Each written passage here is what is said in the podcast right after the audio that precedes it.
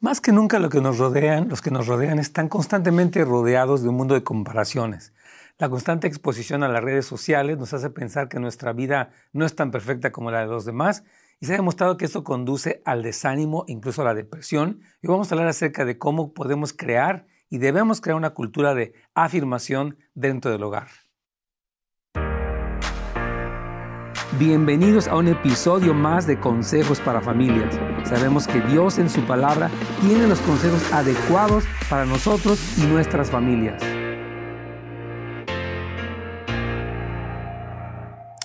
Hola, ¿qué tal amigos? ¿Cómo están? Nos encanta saludarles en su programa Consejos para Familias.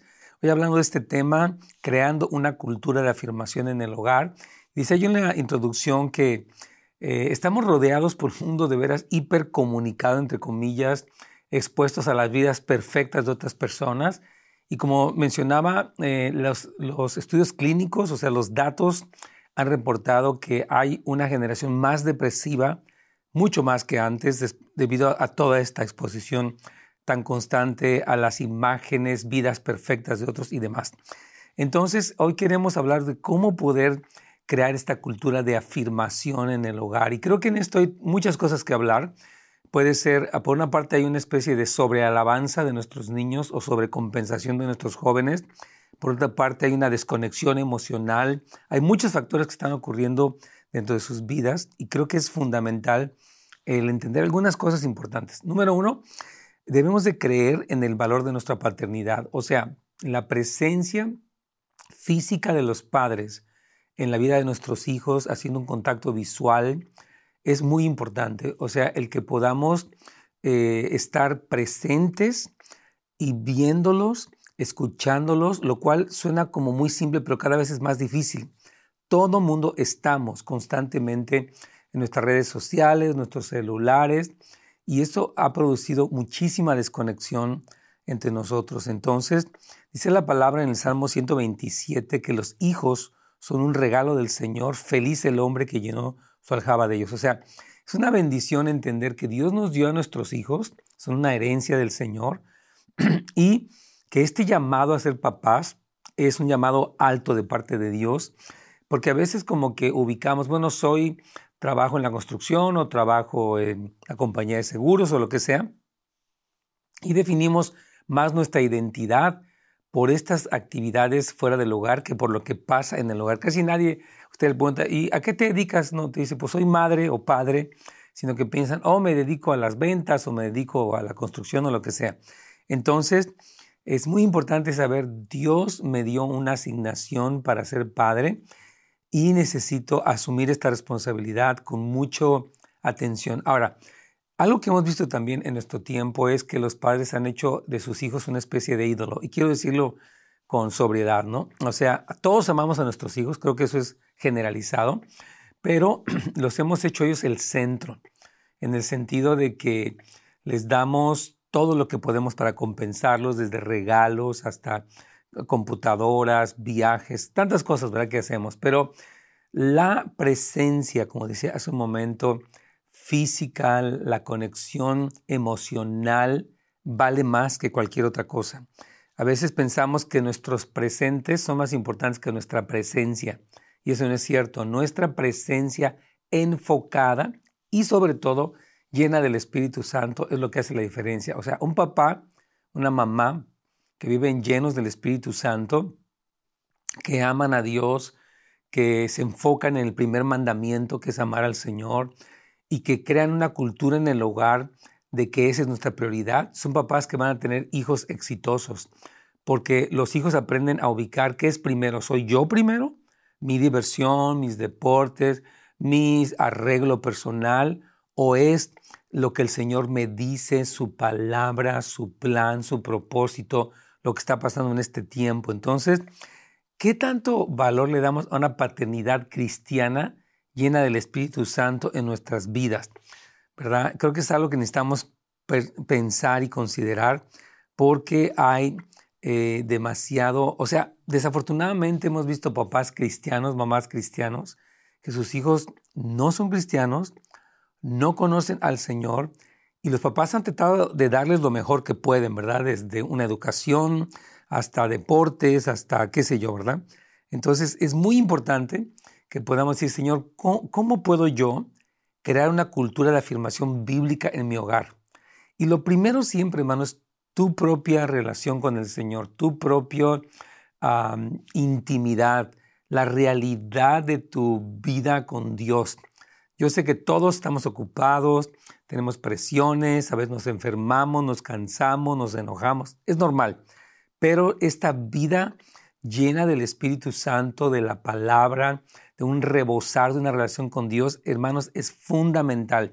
Porque yo sé que muchos papás, y esto lo he visto mientras eh, ejerzo mi papel como pastor y en la consejería, muchos papás se sienten culpables. No, pues yo he sido un mal padre, no he estado allí, este, etc. Entonces, este sentimiento de culpabilidad les lleva a una paternidad que está fuera de balance. O sea, antes que pensar, de sentirte culpable, te animo a que eh, te, o sea, tengas esta relación con el Señor y a partir de esta relación empieces a ver qué hablas a tu hijo, qué le modelas a tu hijo, cómo lo afirmas. Porque hay mucho de que eres un campeón, eres lo máximo, eres hermoso, precioso, increíble, encantador. Ok, sí, es verdad, nuestros hijos son un tesoro, una, la, Biblia le llama cosa de estima el fruto del vientre, pero el punto es qué estamos diciendo de parte de Dios para ellos. O sea, ¿cuál es la palabra que Dios tiene para ellos? ¿Cuál es el, el destino profético que ellos tienen? La asignación que Dios les dio. Tal vez para muchos de ustedes les pueda sonar desconocidas estas palabras, pero tenemos que saber, Dios, fíjese bien, dice la palabra en Salmo 139, que Él escribió un libro acerca de nuestras vidas y después lo formó. O sea, Dios tiene un plan acerca de nosotros mismos y de nuestros hijos. Y como papás debemos estar conectados más con esa realidad de quién es mi hijo y qué quiere Dios de él, que lo que yo quiero o lo que él quiere.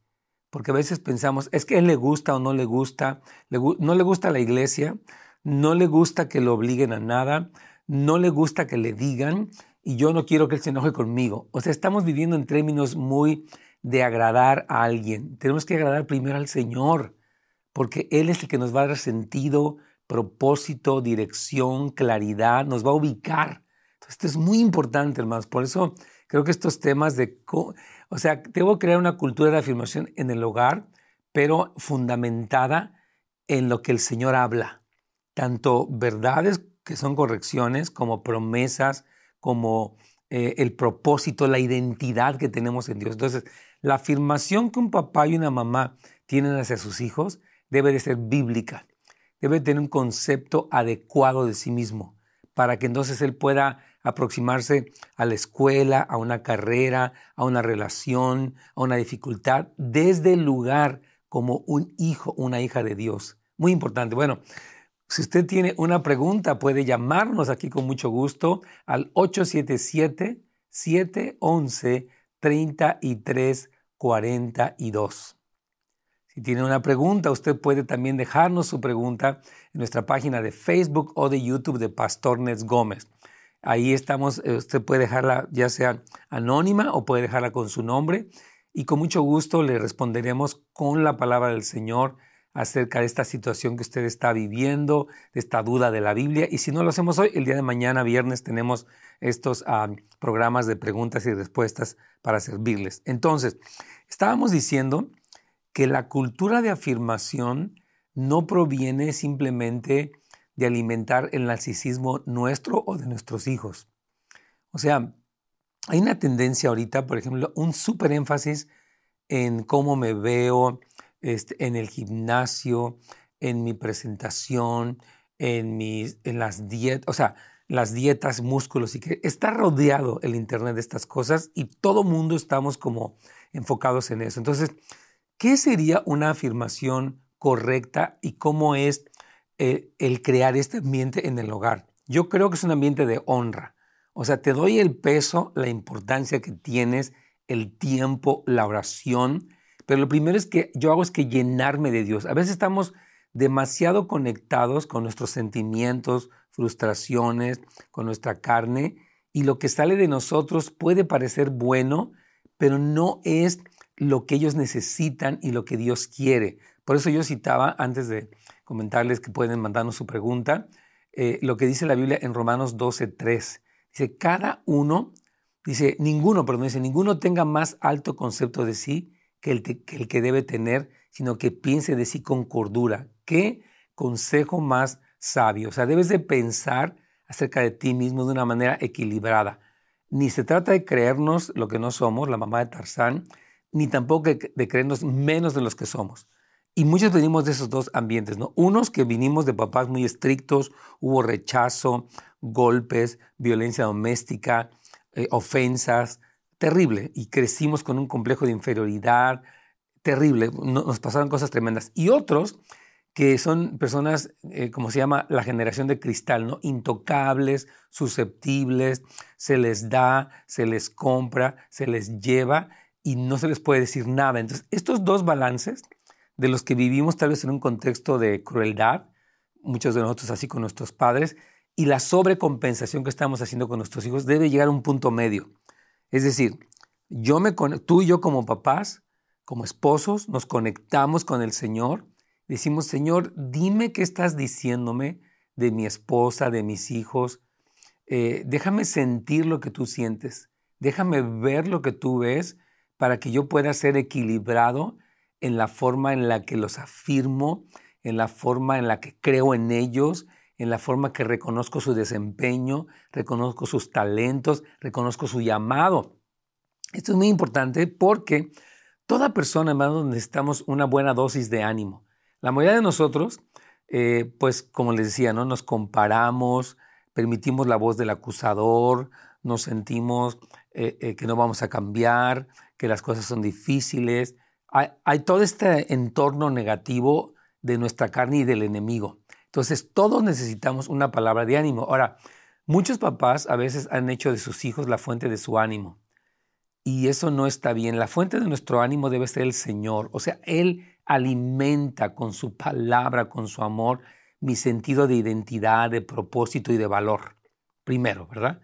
Ahora, yo, tú y yo recibimos esa afirmación y podemos afirmar a otros podemos hablar lo que Dios habla, podemos conectarnos, aunque por ejemplo un adolescente pase por una época difícil donde él está, ustedes saben, ¿no? En su inconformidad, en su enojo, en su silencio, etc. Entonces, aún en ese tiempo, tú y yo debemos de conectarnos. ¿Qué dice Dios acerca de mi hijo, de mi hija? Porque muchas veces somos negativos mira que este, no te canses de hacer lo mismo, dejas todo tirado, siempre estás de malas. O sea, hacemos generalizaciones acerca de su conducta que son negativas. Ahora, no quiere decir que no corrijamos, porque, repito, está este otro extremo donde eh, eh, como que no queremos decirle nada. Entonces debemos de buscar una manera positiva, número uno, de afirmar quiénes son ellos en Dios, qué dice Dios de ellos, y por otra parte, de manera positiva, llamarlos al crecimiento, llamarlos a la disciplina, llamarlos al respeto. Y eso de verdad debemos de, cultivarlo de una manera muy intencional porque, eh, eh, o sea, cuando un hijo una hija encuentra en el papá y en la mamá este ah, balance adecuado, puede acercarse incluso a, ellos cuando está desanimado, cuando está confundido, cuando tal vez tuvo una situación en la escuela que fue muy difícil. Entonces podemos, este, pues, como ayudarlo y recurrir a él. Me parece que tenemos una llamada por ahí. Así es que vamos aquí. ¿Cómo está? Por favor, su llamada. Estamos para servirle. Sí, buenos días, pastor. Muchas gracias por recibir mi llamada. Amén. tengo una pregunta acerca de yo yo tengo yo soy mamá soltera tengo una hija ya de adulta ya ella está casada y todo sí. pero en en la historia es grande solo quiero que ah, más o menos eh, entienda que tuvimos muchos conflictos desde que yo la tuve hasta los o 11 años quizás que yo la pude como tener en mi casa digamos a ella. Y mantuvimos una buena relación un tiempo y somos cristianos creo que muchas cosas nos perdonamos y pero ha pasado un, un momento ahora donde no sé si no hemos perdonado genuinamente.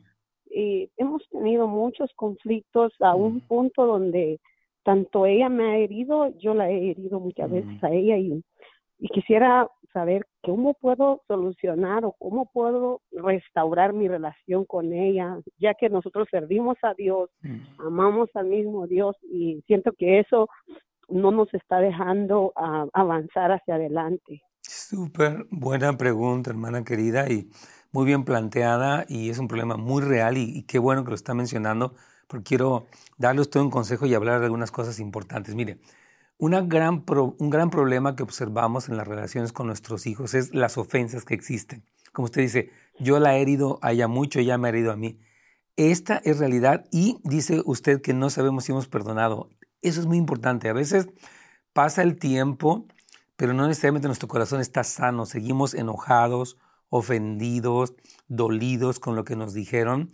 Y nosotros, y fíjese, la, palabra nos habla en Malaquías capítulo 4, versículos 5 y 6, que antes del regreso del Señor, él, eh, él va a hacer volver el corazón de los padres a los hijos y de los hijos a los padres, ¿verdad? Dice que no, no sea que Él venga y hiera la tierra con maldición.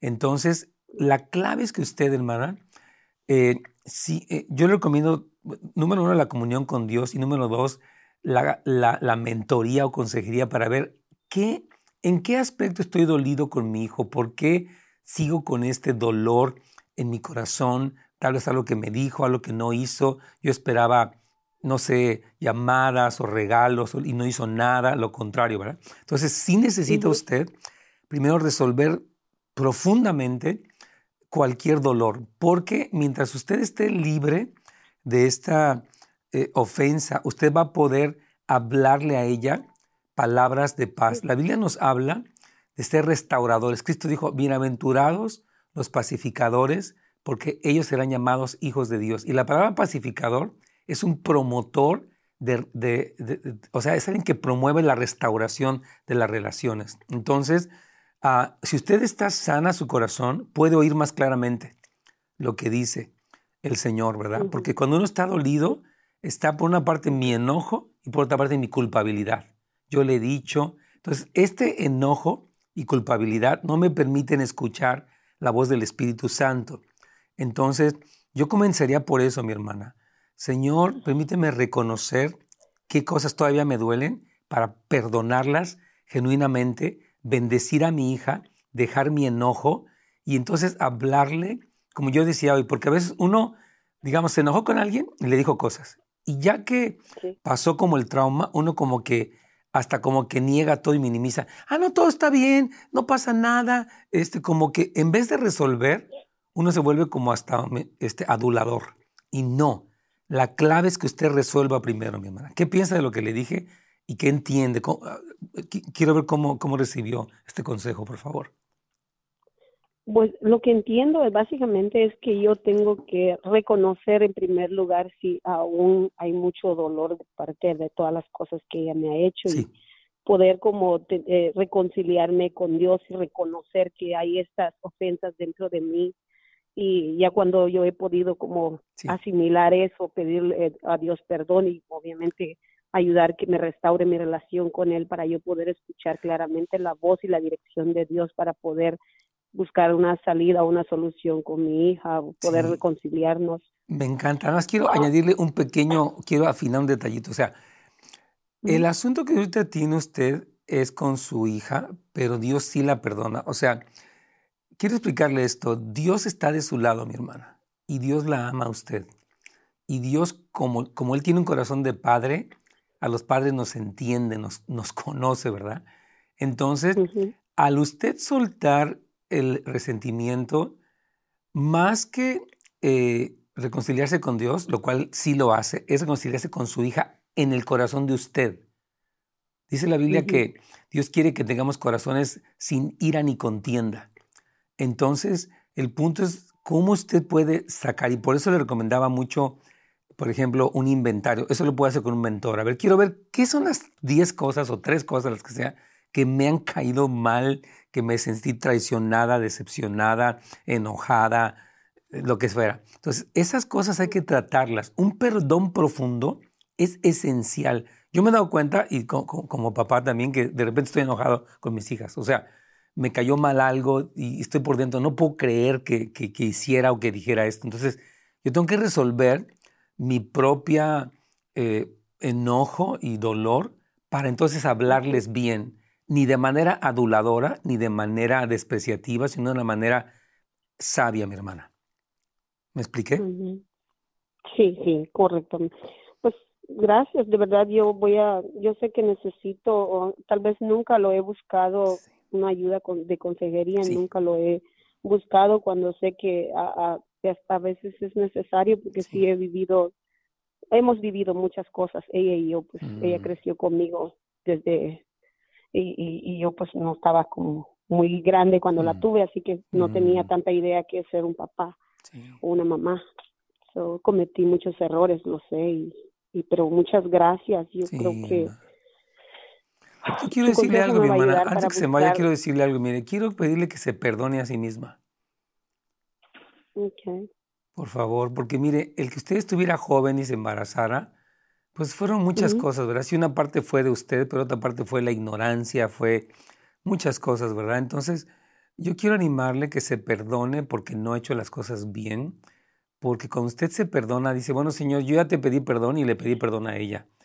Y ya no puedo seguirme sintiendo como la mujer que se equivocó porque no sabía. Decir, bueno, sí me equivoqué y no sabía, pero ahora estoy aprendiendo y voy a hacer mi mejor parte. Yo le animo a que se perdone, mi hermana, todo eso que usted hizo mal, porque a veces eso nos entorpece un poco para ser buenos padres. Sí, pastor, muchas gracias por su consejo. Sí, hermana, ánimo, Dios me la bendiga. Y yo quiero, siento de, Dios dar una palabra, no nos cansemos de hacer el bien, porque a su tiempo llegaremos y no desmayamos. Mire, usted no es responsable del enojo de su hija. En una parte lo fue, pero la otra es responsabilidad de ella misma, sobre todo que es cristiana, usted me dijo.